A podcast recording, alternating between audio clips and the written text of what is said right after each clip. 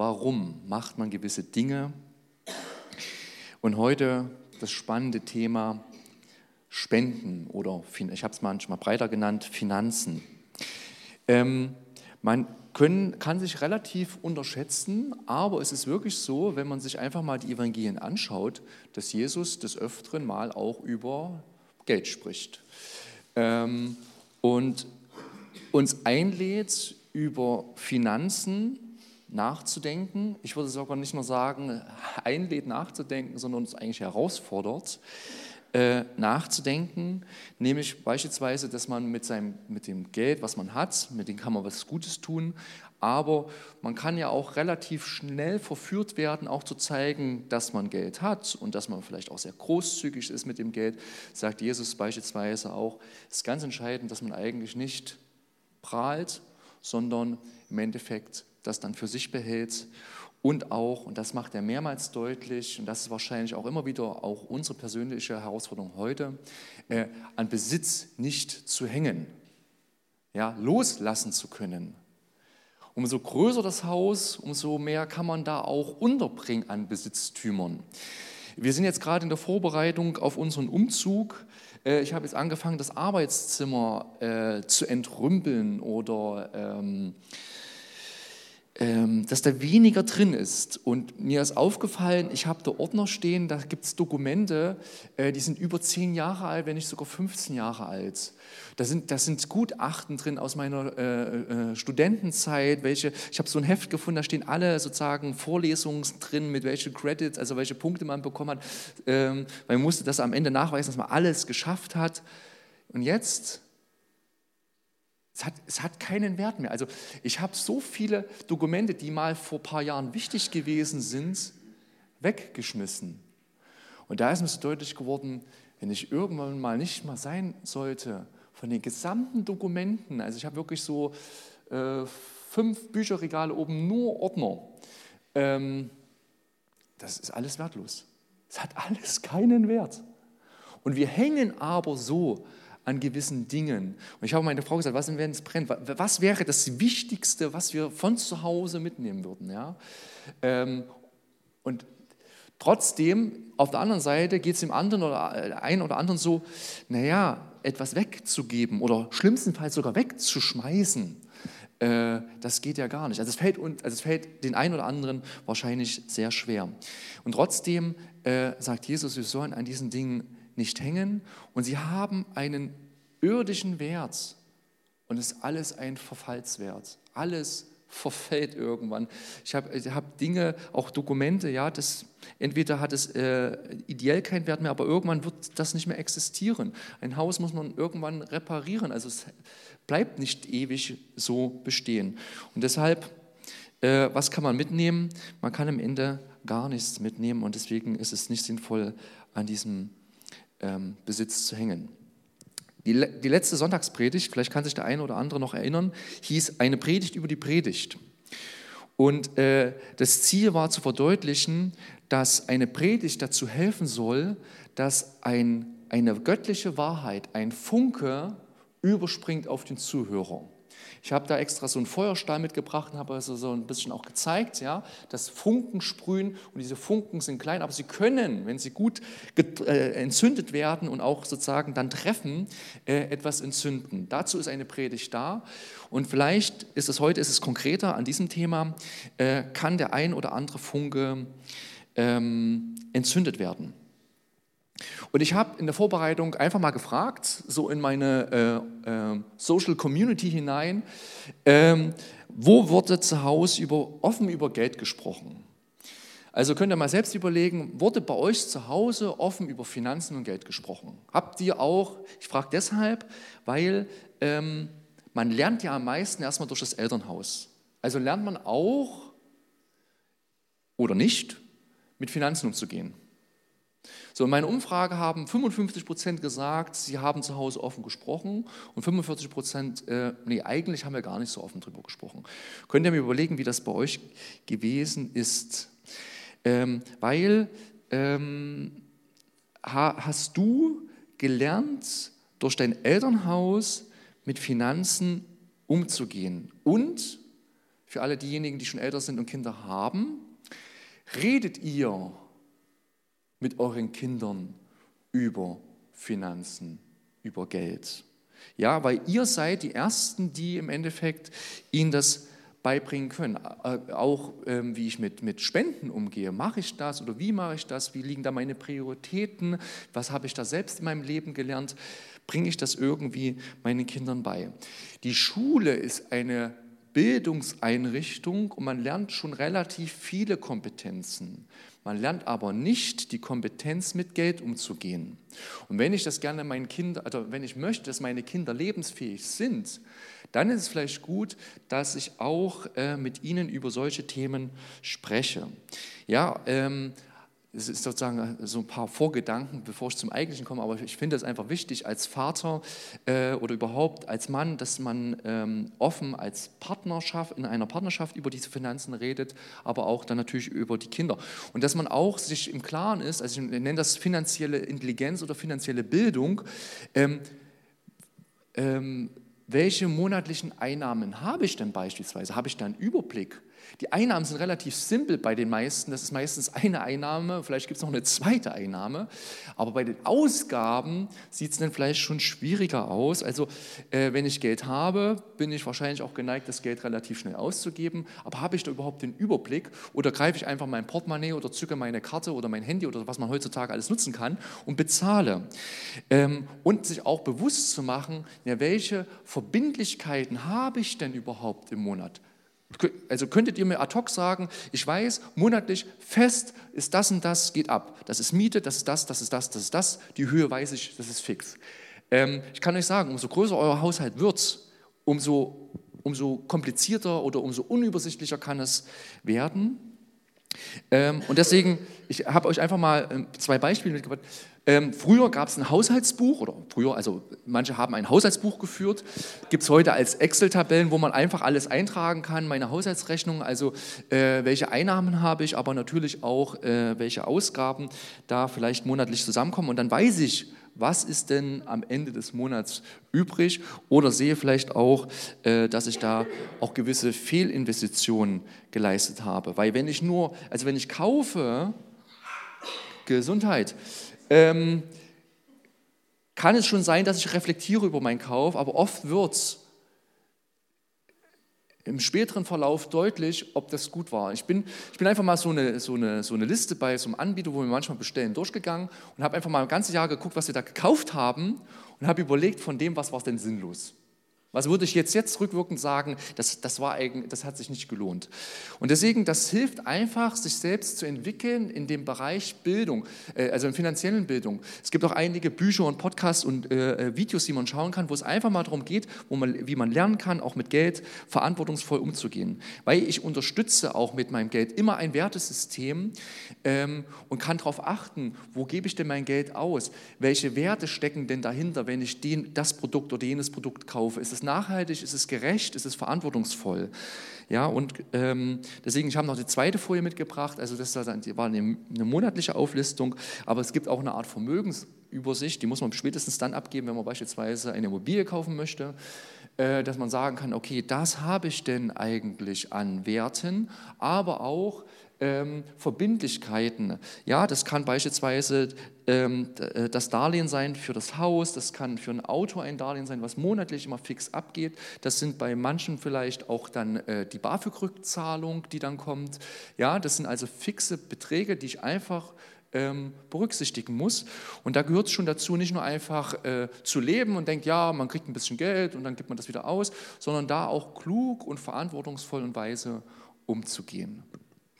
Das will ich einfach von wegschicken. Äh, ich will euch also sagen, ähm, ermutigen, sozusagen in, auch in euch selbst zu investieren, in dem Sinne in eine finanzielle Bildung, weil nur wo ihr gebildet seid, könnt ihr auch wirklich gut euren Kindern weitergeben. Warum das Ganze mit Finanzen? Kannst du äh, die Übersicht wegmachen? Danke. Ähm, genau, danke.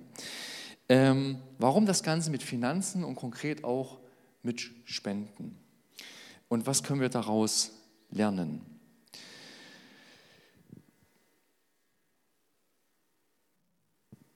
Bevor du lernst, dass du in deinem Leben Dinge abgeben darfst und nicht musst, musst du verstehen, wie sehr dir eigentlich im Leben gegeben worden ist. Ja? Bevor ich den Fokus setze, ich muss etwas abgeben. Erstens werde ich versuchen klarzustellen, du darfst etwas abgeben, aber im ersten Schritt musst du verstehen, dass du beschenkt bist. Wenn wir Großzügigkeit lernen und erlernen wollen, können wir im ersten Schritt oder sollten wir im ersten Schritt verstehen, dass Gott großzügig zu uns ist.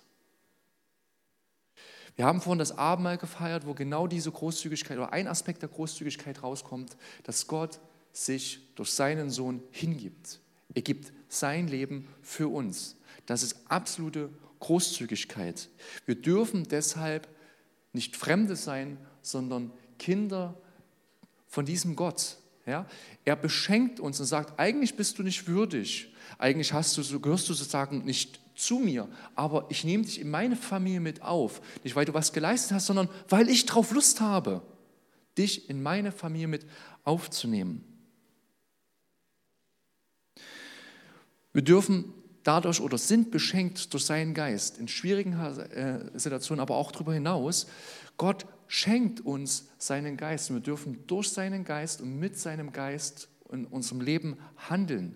Wir sind von Gott nicht nur hineingenommen in seine Familie und er sagt, jetzt macht mal, sondern wir dürfen durch seinen Geist Dinge empfangen und Dinge dadurch weitergeben. Wir dürfen mit ihm reden, wir dürfen ihn anrufen. Er ist ein Gott, der nicht reserviert ist und sagt, ich bin, des, äh, bin sozusagen überdrüssig von dem, was du mir erzählst. Ihr kennt vielleicht solche Leute, ich will das nur mal sagen, wie anstrengend das manchmal sein kann. Du triffst dich mit jemand und wenn du das nächste Mal triffst, wieder die gleiche Geschichte. Und wenn du das dritte Mal mit ihm triffst, wieder die gleiche Geschichte. Und manchmal denke ich dann, oh bitte nicht nochmal. Man ist dessen überdrüssig, aber Gott ist sich unser Anliegen niemals überdrüssig. Wie oft muss er sich meine Geschichte anhören? Und ist sich dem nicht überdrüssig oder sagt, ich will das nicht hören? Nein, wir dürfen ihn anrufen. Gottes Wesen ist Großzügigkeit. Wir dürfen seine Kraft, seine Barmherzigkeit, seinen Frieden empfangen. Gott möchte dich segnen. Er schüttet seine Segensströme, er gießt seine Segensströme eigentlich über dich aus. Wir dürfen sozusagen in seiner Gegenwart genau das erleben. Und ich glaube, das muss erstmal tief in uns ähm, sacken und wirken, dass uns gegeben worden ist. Weil sonst ist das Thema Abgeben, also äh, bildlich gesehen, ähm, du hast einen Topf ähm, und nach einer gewissen Temperatur, gerade wenn du Milch kochen solltest, wird er überkochen. Ja? Ähm, abgeben ist dann sinnvoll, sozusagen, wenn, mein, wenn meine Dinge überfließen. Und das fängt damit an, dass ich sozusagen gefüllt bin. Und das fängt damit an, dass ich verstehe, teilweise verstehe, wer und wie Gott ist und dass Gott ein großzügiger Gott ist. Weil es wird, zumindest beim Thema Finanzen, immer wieder eine Stimme in deinem Herzen geben, die sagt, es meins. Habe ich verdient. Es ist meins. Und gegen diese Stimme anzukämpfen, weil das sagt nämlich Jesus immer wieder, ähm, darauf kommt es an und das hat was damit zu tun, welches Gottesbild ich habe und was ich über meinen Gott denke. Weil sonst denke ich immer, der will nur haben. Darum geht es aber gar nicht, sondern eigentlich soll die Großzügigkeit Gottes in unserem Leben ähm, sichtbar werden. Und deswegen sagt Gott auch immer, es ist wie ein Kampf gegen diesen Mammon. Und äh, der sagt uns eigentlich, nee, behalte es, weil das gibt ja Sicherheit. Geld gibt ja uns so viel Sicherheit. Und äh, diesem Denken liegen wir dann ganz oft auf. Aber ganz ehrlich, uns gehört eigentlich nichts und wir haben keine Sicherheit. Wir haben nichts in unserer Hand. Wir haben unser Leben bekommen und wir haben genauso unser Geld bekommen. Und es ist eigentlich nicht uns, genauso wie unser Leben nicht uns ist. Würde mir jemand 50 Euro schenken? Dankeschön. Güven, warum hast du mir die 50 Euro geschenkt? Die Wahrheit bitte. Ich habe im Vorfeld des Gottesdienstes der Güven die 50 Euro zugesteckt und habe ihr gesagt, bitte, ich will die nachher haben. So kann man, wow, ihr jetzt eigentlich denken, oh, Güven ist so großzügig, aber der Gedanke dahinter ist folgender. Äh, oder anders, warum ist es dir leicht gefallen, mir diese 50 Euro zu geben? Hättest du auch behalten können. weil sie dir nie gehört haben. Und das ist eigentlich der Grundgedanke. Das Geld, was auf dein Konto kommt oder was du bekommst, es gehört dir eigentlich nicht. Ja? Unser Leben, das gehört uns eigentlich nicht. Wir dürfen es verwalten. Aber dann fällt nämlich, wenn ich diesen Gedanken im Kopf habe, fällt es auch leichter, im Endeffekt abzugeben. Und wenn man nicht glauben sollte, ich habe einfach eine Textstelle mitgebracht, wo das nochmal zum Ausdruck kommt, dass eigentlich alles uns irgendwie nicht gehört, sondern dass es im Endeffekt zu Gott geht. Reicht, also Im 1. Chronik 29, Vers 12 steht, Reichtum und Ehre kommt von dir. Du herrschst über alles. In deiner Hand steht Kraft und Macht. In deiner Hand steht es, jemanden groß und stark zu machen. Würdet ihr mal bitte die Tür, äh, die, das Fenster schließen? Nun, unser Gott, wir danken dir und rühmen deinen herrlichen Namen. Denn was bin ich? Was ist mein Volk, dass wir freiwillig so viel zu geben vermochten? Von dir ist alles gekommen und von deiner Hand haben wir dir's gegeben. Von dir ist alles gekommen und von deiner Hand haben wir dir's gegeben. Es kommt von ihm und wir dürfen von diesem, äh, von diesem Überfluss abgeben. Denn geben ist, heutzutage schon als geflügeltes Wort, ist seliger als nehmen. Es hat einen positiven Einfluss, wenn du abgibst. Es gibt eine Studie, es gibt immer Studien für irgendwelche Dinge, ähm, und man hat äh, Studenten eine bestimmte Geldsumme gegeben und hat sie in zwei Gruppen geteilt. Die erste Gruppe, die durfte sozusagen das Geld verwenden und für sich selbst etwas kaufen. Die zweite Gruppe ähm, durfte mit dem Geld jemand anderes glücklich machen, durfte etwas verschenken und dann hat man später die Studenten gefragt, sozusagen, wie sie sich fühlen, also sozusagen nach ihrer Zufriedenheit. Und man konnte feststellen, dass die erste Gruppe, also die für sich selbst etwas gekauft haben, eine spontane Zufriedenheit empfunden haben, allerdings ohne anhaltende Wirkung. Hat man die zweite Gruppe gefragt, hat, äh, konnte man sehen, dass sozusagen diese Zufriedenheit immer noch angehalten hat, also sozusagen lang, lang, langfristiger ist. Geben, geben darf sich bei uns in Freude verwandeln. Und das ist eigentlich die Grundlage, dass wenn es um Finanzen geht und auch um Spenden, dass ich lernen kann und darf, wenn ich etwas gebe, dann soll ich das mit einem freudigen Herz machen. In äh, 2. Korintherbrief schreibt Paulus folgenden Satz, jeder gebe so viel, wie er sich im Herzen vorgenommen hat, nicht mit Verdruss oder aus Zwang, Gott liebt fröhliche Geber. Also es geht grundsätzlich erstmal nicht um eine Höhe und es geht auch nicht darum zu sagen, das musst du machen, sondern die Entwicklung in unserem Herzen soll sein, ich darf abgeben. Ich darf von dem, was ich habe, ich darf davon etwas geben. Ich muss das gar nicht machen. Weil Gott hat nichts davon, wenn ich das unter Zwang oder aus schlechtem Gewissen heraus mache. Gott will, dass wir eigentlich lernen, diese Kultur der Großzügigkeit, die er in seinem Wesen hat, an andere weiterzugeben. Wie funktioniert das heutzutage? Also es gibt das eine Modell der sogenannten Kirchensteuer. Habt ihr vielleicht schon mal mitbekommen? Wenn ihr sozusagen keiner Freikirche angehört, also wir sind jetzt zufälligerweise eine Freikirche, wenn ihr einer, also wenn ihr der evangelischen oder katholischen Kirche angehört und das sozusagen über äh, ähm, das bei uns die H35 angebt, dann und wenn ihr dann Gehalt, Gehalt bekommt, geht automatisch davon ein sozusagen Kirchenbetrag ab, die sogenannte Kirchensteuer. Die ist, die ist bei uns in Thüringen bei 8% von der sogenannten Lohnsteuer. Also sprich, ähm, ich habe mal nachgerechnet, ähm, wenn man sozusagen Kirchensteuer bezahlen würde, ähm, müsste man wahrscheinlich 10 bis 50 Euro bis 60 Euro, kommt darauf an, wie viel verdient, pro Monat Kirchensteuer entrichten. Das zieht der Staat automatisch für die sogenannten Großkirchen, also für evangelische und katholische Kirche, einfach ein. Da kannst du nichts dagegen machen. Das ist nicht freiwillig. Die einzige Möglichkeit, die du hast, wenn du das nicht, wenn du das nicht haben möchtest, dass du sozusagen aus einer dieser beiden Kirchen austrittst, dann entfällt diese Kirchensteuer. Warum das so ist, ich mache jetzt keine historische Entwicklung, da gibt es ein paar sozusagen Abkommen, äh, Regierungen mit äh, den Kirchen und deswegen hat man sich sozusagen auf diese Kirchensteuer eingelassen. Vielleicht ist dir aufgefallen, wenn du bei uns Mitglied sein solltest, dass nicht automatisch ein Dauerauftrag von deinem Konto abgeht. Ja? Wir entrichten also keine Kirchensteuer. Und vielleicht ist es aufgefallen, ähm, und das kenne ich sehr, sehr selten, aus ich bin das sonst auch in anderen Gemeinden unterwegs, ähm, es gibt keinen extra Punkt im Gottesdienst, wo die Kollekte eingesammelt wird. Ist das schon mal aufgefallen? Das hat bei mir so die Kultur entwickelt, dass ich sonntags nicht mit einem Portemonnaie in eine Gemeinde gehe. Und wenn ich dann woanders bin, denke ich, aha, vergessen weil sich die, die Kultur so entwickelt hat. Jetzt könnt ihr euch ja fragen, naja, äh, warum macht Relationship das eben nicht, wie äh, das die meisten eigentlich machen, im Gottesdienst das Geld einzusammeln? Lassen sich ja immer wieder eine Gelegenheit entgehen. Ist ja selbst irgendwie ein bisschen blöd.